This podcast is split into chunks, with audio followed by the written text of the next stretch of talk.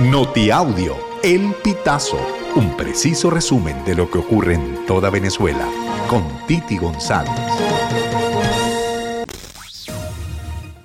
Bienvenidos a una nueva emisión del Notiaudio El Pitazo del 4 de diciembre del 2023. El bisamoroso rectifica cifras. Participación fue menor a la anunciada en el primer boletín. Escuchemos. Tuvimos una participación importantísima de 10 millones 431 mil 907 venezolanos que participaron en este referéndum consultivo. Pero para que no quede duda y malas interpretaciones por ahí como siempre ocurre, a decir que tenemos 98.16 de la transmisión en estos momentos ya procesada. El presidente de Guyana, Irfan Ali, aseguró que la bandera de Venezuela no fue izada en su territorio. Las declaraciones las ofreció luego de que varios voceros del gobierno de Nicolás Maduro publicaran un video donde se observa a un grupo de personas izando la bandera de Venezuela en territorio guyanés. A través del medio de Mirara Wave Online News, la autoridad de Georgetown negaron la afirmación de la vicepresidenta de Maduro, Delcy Rodríguez. No es cierto, dijo el presidente de Guyana. El hallazgo del cuerpo de la venezolana Wilka Maika Torres en una finca en el estado Jalisco produjo una gran indignación dentro y fuera de México.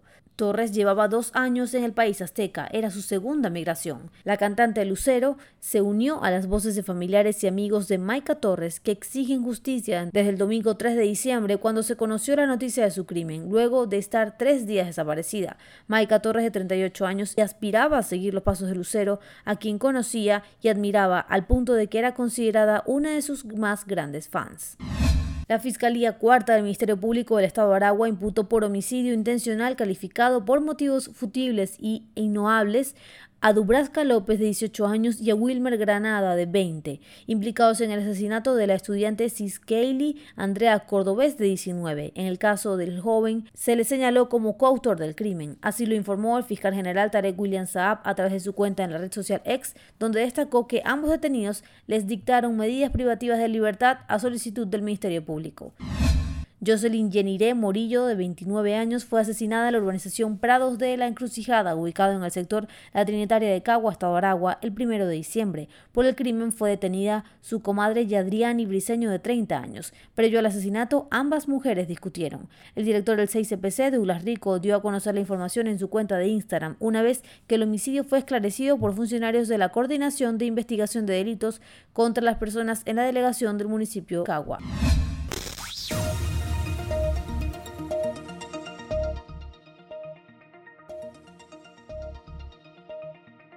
Amigos, así finalizamos. Si quieres conocer más informaciones, ingresa a elpitazo.net.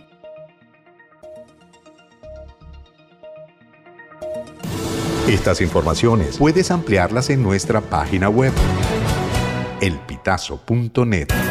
También recibimos tus denuncias vía SMS o WhatsApp a través del 0414-230-2934.